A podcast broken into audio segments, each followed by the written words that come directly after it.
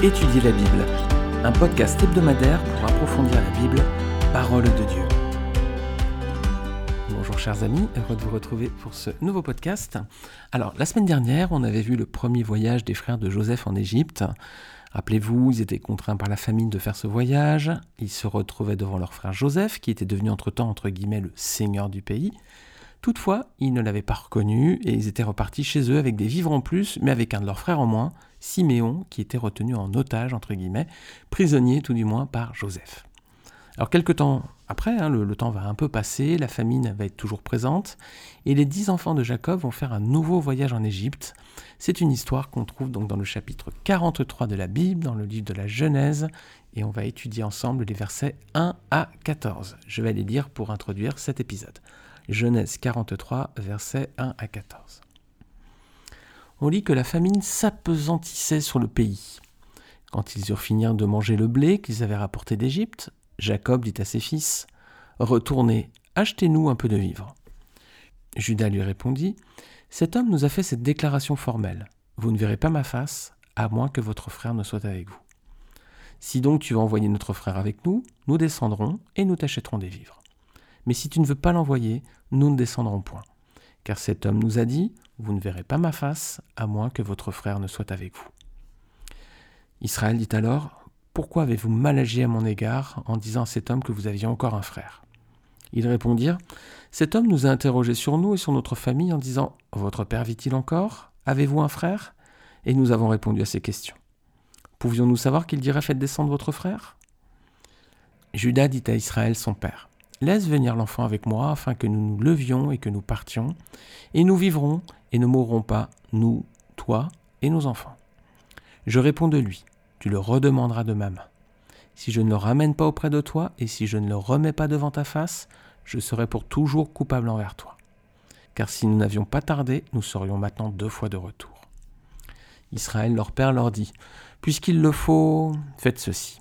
Prenez dans vos sacs de meilleure production du pays pour emporter un présent à cet homme, un peu de baume, un peu de miel, des aromates, de la myrrhe, des pistaches et des amandes. Prenez avec vous de l'argent double et remportez l'argent qu'on avait mis à l'entrée de vos sacs. Peut-être était-ce une erreur.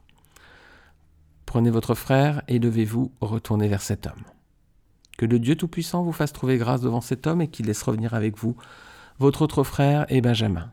Et moi, si je dois être privé de mes enfants, que j'en sois privé. Alors on va reprendre, comme on le fait d'habitude, verset par verset, et on va détailler tout ce passage. Alors versets 1 et 2. À quel moment les frères de Joseph repartent-ils en Égypte? Ben, C'est lorsqu'ils sont à court de nourriture. Alors ça fait combien de temps? Ben, Si on regarde un petit peu euh, dans les pages suivantes, Genèse 45-6 nous apprend que la famine dure depuis deux ans lorsque les frères de Joseph repartent en Égypte. Ça peut donc faire un an approximativement qu'ils sont revenus parce qu'ils sont certainement partis quelques mois après le début de la famine au départ. Puis ils ont consommé les vies du premier voyage. Maintenant, il s'est à peu près écoulé peut-être un an, à peu près, en tout cas plusieurs mois, hein, à présent, lorsqu'ils repartent. Alors, est-ce qu'ils repartent de leur propre initiative, ces frères-là, ces enfants? Non, c'est clairement leur père qui leur demande. Hein. Et qu'est-ce qui peut nous surprendre ici? Ben, C'est que Jacob ne semble pas vraiment être préoccupé du sort de Siméon. Vous vous rappelez, Simeon, il était resté en Égypte, prisonnier, hein, donc ça fait peut-être un an qu'il y est, ou une dizaine de mois peut-être. Pas l'impression que Jacob, il s'en préoccupe vraiment, quoi. Pourtant, vous vous rappelez au chapitre précédent, hein, chapitre 42, au verset 37, c'est vraiment le verset qui, qui arrive juste avant le texte que nous avons lu en introduction. Enfin, il y a le verset 37 et le verset 38. Ruben s'était engagé, hein, regardez ce qu'il avait dit. Il avait dit euh, euh, Tu feras mourir mes deux fils si je ne te ramène pas Benjamin. Remets-le entre mes mains et je te le ramènerai. Et Jacob dit mon fils ne descendra point avec vous, car son frère est mort et il reste seul. S'il lui arrive un malheur dans le voyage que vous allez faire, vous feriez descendre mes cheveux blancs avec douleur dans le séjour des morts. Donc malgré l'insistance de Ruben, hein, cette offre qu'il lui fait, Jacob n'a pas voulu envoyer Benjamin. Donc c'est-à-dire qu'à choisir hein, entre Siméon et Benjamin, Jacob semble avoir clairement fait son choix. Hein. Verset suivant, 3 à 6. Est-ce que les enfants de Jacob obéissent immédiatement? Non. il refuse de partir si Jacob ne veut pas laisser Benjamin aller avec eux. Voilà. Verset 4, on sent même une tension. Hein. On sent que les enfants ont ressenti que la réaction de Jacob était égoïste. Regardez ce qu'il dit. Ce qu'ils disent plutôt. Si donc tu veux envoyer notre frère avec nous, nous descendrons et, nous, nous t'achèterons des vivres. Ils ne disent pas nous achèterons des vivres, mais nous t'achèterons des vivres. En fait, ils posent leurs conditions. Hein. Si Jacob ne laisse pas partir Benjamin, ils n'iront pas. Et là, on sent vraiment d'attention. Hein. Mais oui, mais c'est vrai que Jacob, il est aussi, il a fait beaucoup de favoritisme entre eux. On voit qu'il a choisi clairement entre Benjamin et Siméon, par exemple. On sent qu'il y a quelque chose dans la relation, dans la qui va pas là entre le père et les enfants. Alors attention, les parents, si vous êtes, si vous écoutez ce podcast, si y a des parents parmi vous chrétiens, attention à ne pas avoir de comportement déplacé, égoïste, euh, de favoritisme à l'égard de vos enfants. On voit dans la Bible et notamment dans le livre de la Genèse les conséquences que ça a eu dans les, dans les familles. Hein. C'est catastrophique. On avance verset 6. Que pensez-vous de la réponse de Jacob? Regardez ce qu'il dit Jacob. Pourquoi avez-vous mal agi envers... Hmm, envers qui? Envers nous Envers vos frères Envers votre frère Envers Siméon? Non, il dit Pourquoi avez-vous mal agi envers moi? Est-ce que ça vous rappelle un passage où il avait agi de la même façon devant ses fils? Genèse 34, vous vous rappelez suite à l'incident avec Dina. Regardez, Genèse 34, verset 30, on va relire. Dina s'est fait agresser, les enfants de Jacob ont tué tout le monde, enfin du moins deux de ses enfants. Et alors Jacob dit à Siméon et à Lévi, qui ont tué tout le monde, Vous me troublez en me rendant odieux aux habitants du pays, aux Cananéens, aux Phérésiens, je n'ai qu'un petit nombre d'hommes, ils se rassembleront contre moi, ils me frapperont, et je serai détruit, moi et ma maison. Voilà, donc quel est le centre de préoccupation de Jacob dans sa réponse? Moi, je, moi, moi, moi, moi, moi, moi. Voilà. C'est vraiment quand même assez égocentrique, un petit peu Jacob quand même. Hein. Verset 7. Que vont répondre les frères de Joseph? Regardez bien. Ben, ils mentent. Hein, il mente clairement. C'est pas ce qui s'est passé au chapitre 42, versets 9 à 13. Joseph n'avait pas posé de questions sur leur père ni sur leur dernier frère. Ils mentent, encore une fois. Ils, donnent une version qui n'est pas du tout celle qui, est conforme à la réalité, en fait. Hein. On peut relire ces versets, hein. Genèse 43, versets 6 et 7. Israël dit alors Pourquoi avez-vous mal agi à mon égard en disant à cet homme que vous aviez encore un frère? Ils répondirent Cet homme nous a interrogés sur nous et sur notre famille en disant Votre père vit-il encore? Avez-vous un frère? Nous avons répondu à ces questions. Pouvions-nous savoir qui dirait Faites descendre votre frère? C'est pas du tout ce qui s'est passé. Hein. Joseph n'avait pas du tout demandé ça. Est-ce qu'il nous est déjà arrivé de mentir pour nous sortir d'une mauvaise passe? Ah, J'espère que ça ne nous arrive plus aujourd'hui, en tout cas si on est chrétien. Verset suivant, versets 8 et 9. Judas maintenant se porte garant de Benjamin pour le voyage. Voilà. Il y a un truc qui nous interpelle ici. Euh, ce n'est pas Ruben qui se porte garant à présent, ce qui s'était passé au chapitre précédent, hein, Genèse 42. C'était Ruben qui avait dit euh, Tu pourras faire mourir mes enfants, même si je ne te le ramène pas. Mais là, c'est plus lui qui parle, c'est Judas. Et c'est Judas aussi qui avait répondu au tout début du passage qu'on a lu en verset 3, lorsque Jacob avait demandé à ses fils de retourner en Égypte. C'est Judas aussi qui avait répondu. Pourquoi lui? Euh, bah, peut-être parce qu'il pense que Jacob n'a plus confiance en Ruben, hein, que le, lien est brisé entre les deux. Ruben a dit au chapitre précédent 42, verset 37, je, le prends sur moi, je vais retourner le chercher. Et Jacob a dit non. Alors peut-être que ses frères pensent que maintenant le lien est brisé. Et au fur et à mesure des prochains chapitres, vous allez voir que c'est ce qui s'est effectivement passé. Alors ce qui est étonnant, c'est que ce soit Judas qui prenne position maintenant, qui prenne le leadership un petit peu. Pourquoi? Parce que c'est pas lui le suivant dans les lignées en termes d'aînesse. Premièrement, c'est Ruben. Ruben n'a pas réussi à convaincre son père. Ensuite, l'enfant qui vient dans la lignée, c'est Siméon. Et Siméon, il est en prison en Égypte. Normalement, le suivant, le troisième, c'était Lévi. Voilà. On va voir, lorsqu'on va étudier le chapitre 49, les traits de caractère de Lévi, et on va voir aussi pourquoi c'est Judas qui a pris à ce moment-là le leadership. Il faudra attendre l'étude du chapitre 49, mais ça va venir rapidement à présent. Alors on avance les amis, verset 8. J'ai parfois l'impression d'aller un peu vite dans ces études. Alors je fais juste une petite parenthèse. Ces études bibliques-là, on les fait dans mon église euh, toutes les semaines et on passe 1h20, 1h30, parfois presque 2 heures, c'est arrivé sur ces études-là. On échange beaucoup, on développe beaucoup. Là, du coup, je vous les condense dans un format podcast entre 15 et 20 minutes pour que vous puissiez avoir une étude biblique un peu condensée. Euh, il n'y a pas la richesse des échanges, évidemment, vu que je suis tout seul à parler, malheureusement, mais au moins il y a cette étude-là. Ce que je vous invite à faire, si vous écoutez ces études bibliques euh, tranquillement au calme, prenez une Bible en même temps, vous prenez un cahier, peut-être un crayon si vous le souhaitez, mais faites des pauses parfois, comme ça vous relisez les versets que je cite. Moi, je les enchaîne un petit peu pour pas vous faire des podcasts trop trop longs, pour que vous puissiez les lire, euh, les écouter plutôt un petit peu rapidement, voilà, pour pas que ce soit trop trop compliqué pour vous de bloquer une heure ou une heure et demie. mais je m'en excuse encore. Parfois, ça peut sembler peut-être très court ou trop rapide. Hein. Je m'en excuse encore vraiment auprès de vous. Alors, verset 8. Judas dit à son père Israël, Laisse le garçon partir avec moi pour que nous puissions nous mettre en route, ainsi nous resterons en vie et nous ne mourrons pas, ni nous, ni toi, ni nos enfants. Regardez bien les trois étapes qu'il y a ici.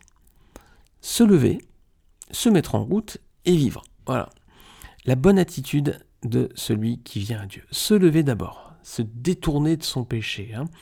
C'est sa première attitude, voilà, quand on veut venir au Seigneur, première chose, c'est on se lève, voilà, on se détourne de son péché, c'est passer à l'action, se lever, hein, c'est prendre sa vie en main, on se lève, voilà, on décide de faire le pas, de se détourner du péché à, présent.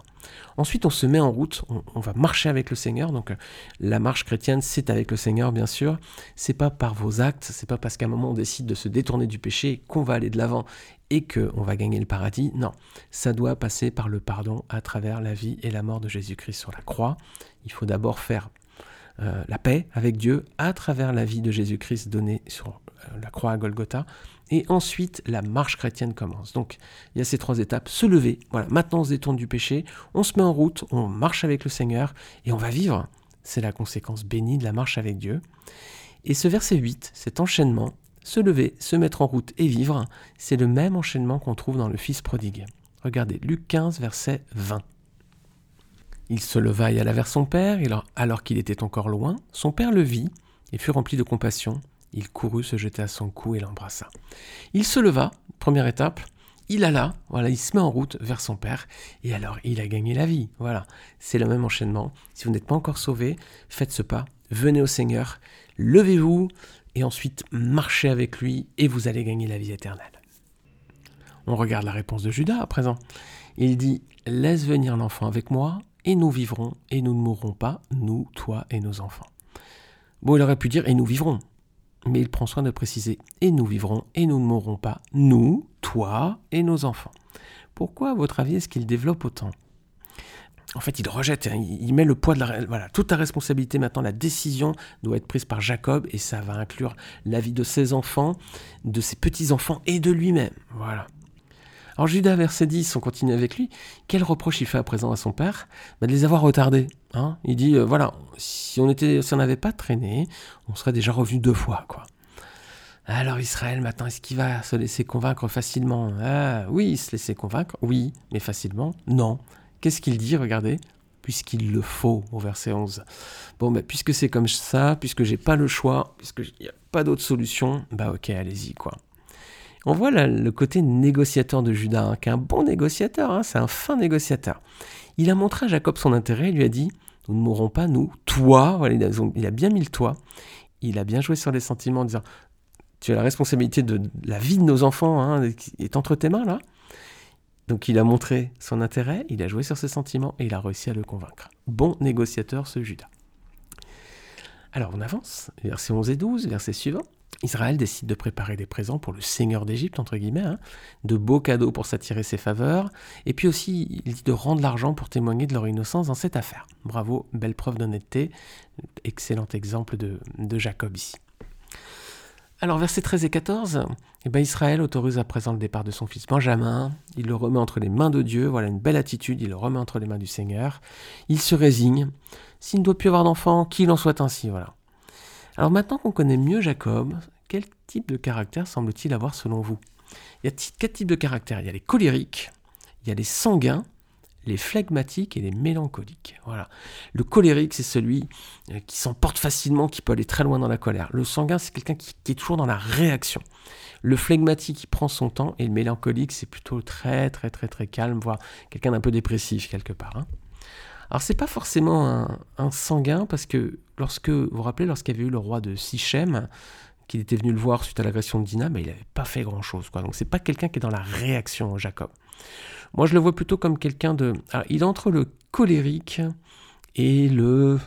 Ah, mi-chemin aussi entre le flegmatique et le mélancolique, peut-être. Alors là, on pourrait débattre, si on avait une vraie étude entre nous, on y passerait un bon moment, hein, pour chacun donnerait ses arguments.